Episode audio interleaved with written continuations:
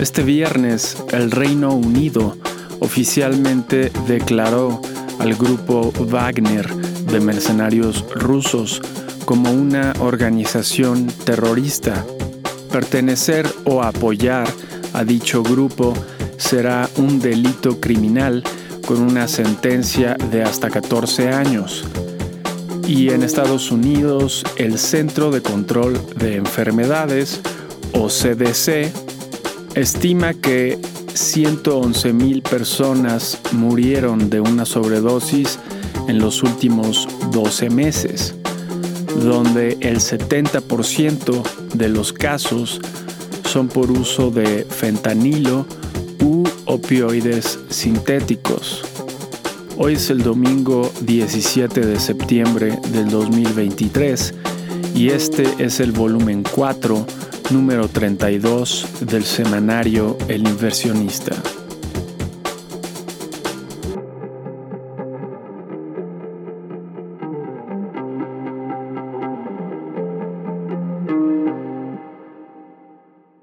Fue una semana nutrida de eventos internacionales, colmada por los eventos en Libia, donde murieron más de 11.000 personas y miles están desaparecidas, a causa de grandes inundaciones y la destrucción de dos presas.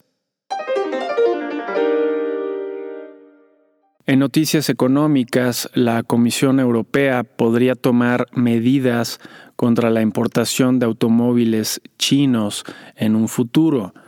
La presidenta de la Comisión, Ursula von der Leyen, remarcó que las automotrices chinas reciben grandes subsidios estatales que afectan a las automotrices de dicho continente. Mientras tanto, el Banco Central Europeo volvió a elevar la tasa de interés en un cuarto de punto para ubicarse en 4%.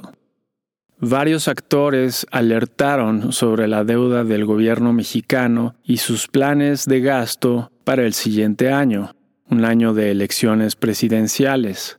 Moody's, el Centro de Investigación Económica y Presupuestaria, la Confederación de Cámaras Industriales de los Estados Unidos Mexicanos y Citibanamex, entre otros.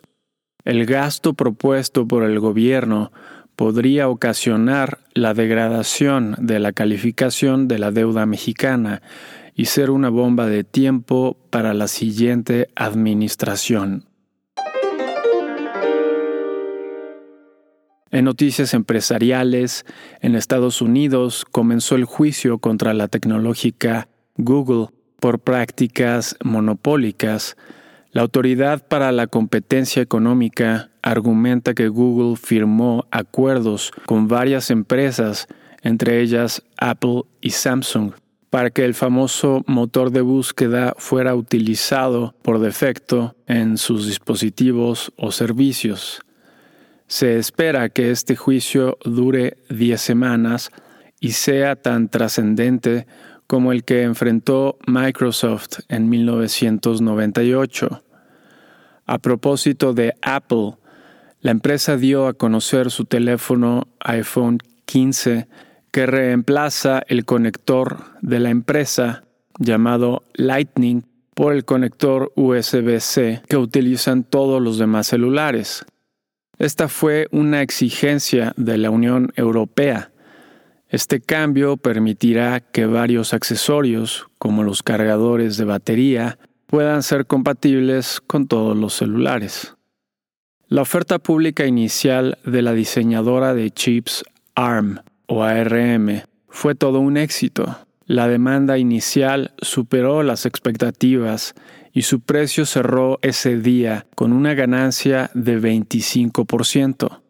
Se espera que otras empresas como Instacart y Birkenstock aprovechen este ánimo de los mercados para hacer sus ofertas públicas iniciales dentro de los siguientes meses. Las tres grandes automotrices estadounidenses enfrentan una huelga general en dicho país las demandas cada vez más excesivas de los sindicatos de dicho país no hacen más que impulsar a las automotrices a mover su producción al extranjero. En política, la declaración final de la reunión del G20 en la ciudad de Delhi, India, omitió acusaciones contra la invasión de Ucrania, ya que la India dijo que existían múltiples puntos de vista sobre dicho conflicto. Recordemos que India se ha beneficiado de petróleo barato proveniente de Rusia. Además de lo anterior, el G20 admitió a la Unión Africana, integrada por varios países africanos, como miembro permanente de dicho grupo. Joe Biden aprovechó el largo viaje para reunirse con el primer ministro de China ya que el máximo líder de ese país, Xi Jinping, decidió no asistir. También aprovechó para firmar tratados empresariales y de inteligencia artificial con el gobierno de Vietnam. Por su parte, Xi Jinping prefirió tomar su primer viaje internacional después de cuatro años para reunirse en persona con Vladimir Putin en Rusia. El hijo del presidente Joe Biden, Hunter Biden, fue acusado por la compra de un arma y por lo tanto por no respetar el acuerdo hecho previamente con una fiscalía de Delaware sobre nunca más portar armas.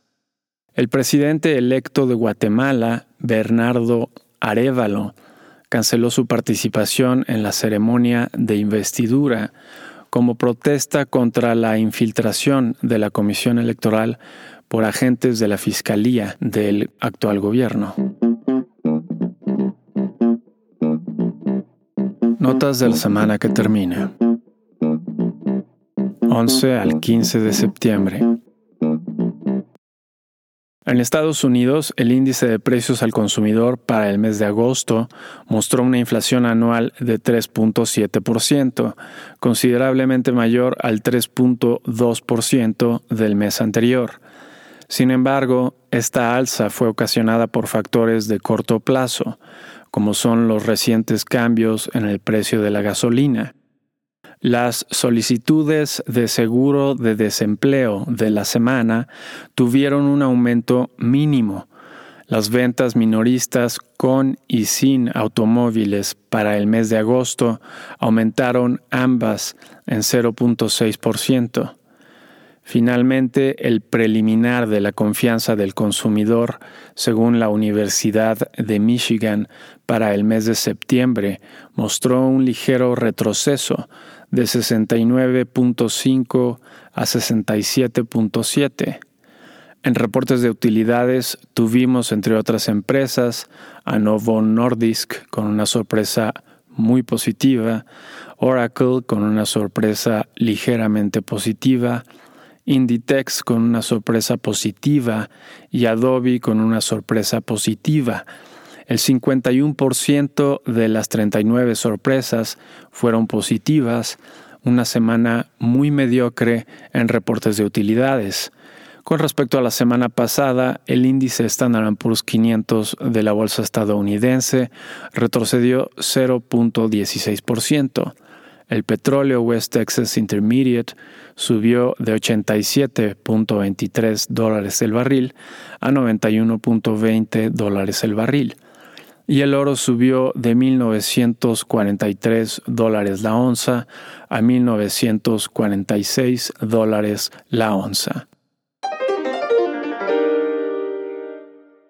En México, la actividad industrial para el mes de julio mostró un aumento mensual de 0.5%. Durante julio ingresaron al país 2.42 millones de turistas internacionales, una cifra mucho menor a los 4.16 millones de principios del sexenio e incluso menor a la del año pasado.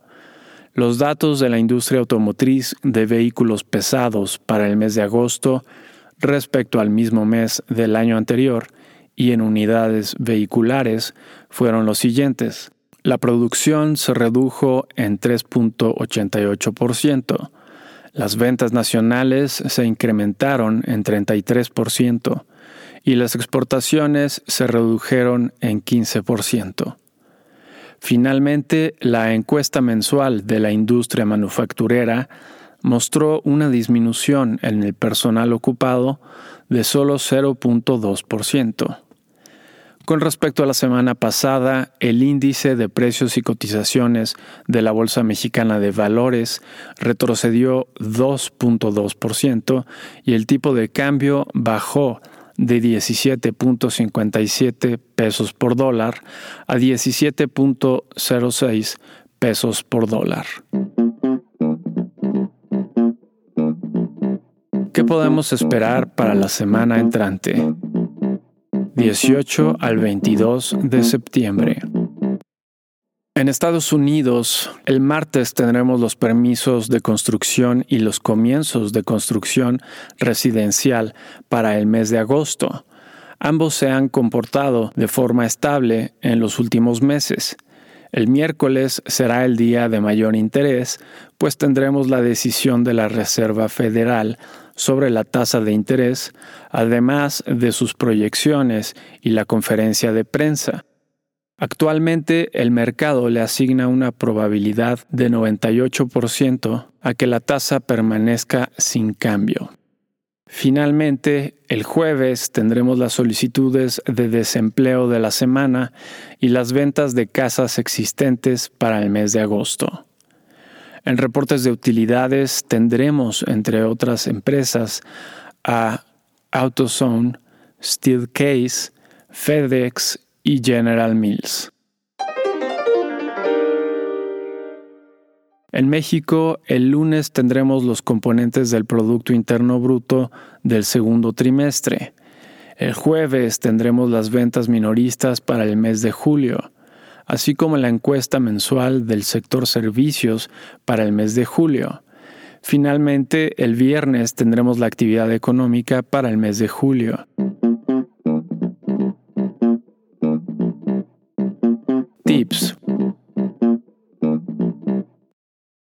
El juicio al que la tecnológica Google se enfrenta no será bueno para la empresa. En el mejor de los casos tendrá que pagar un enorme equipo de abogados para conseguir una penalidad pequeña. Es por ello que invertir en sus competidores, particularmente en Microsoft, que ha sabido aprovechar sus inversiones en inteligencia artificial, nos parece una buena opción.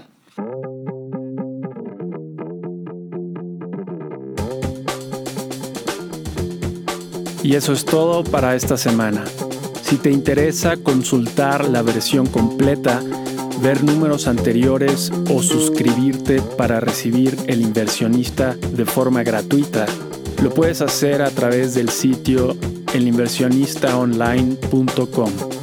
Y si te gusta escucharnos, por favor, déjanos una reseña en la plataforma que utilices. Nos ayudaría mucho. Nos vemos la siguiente semana.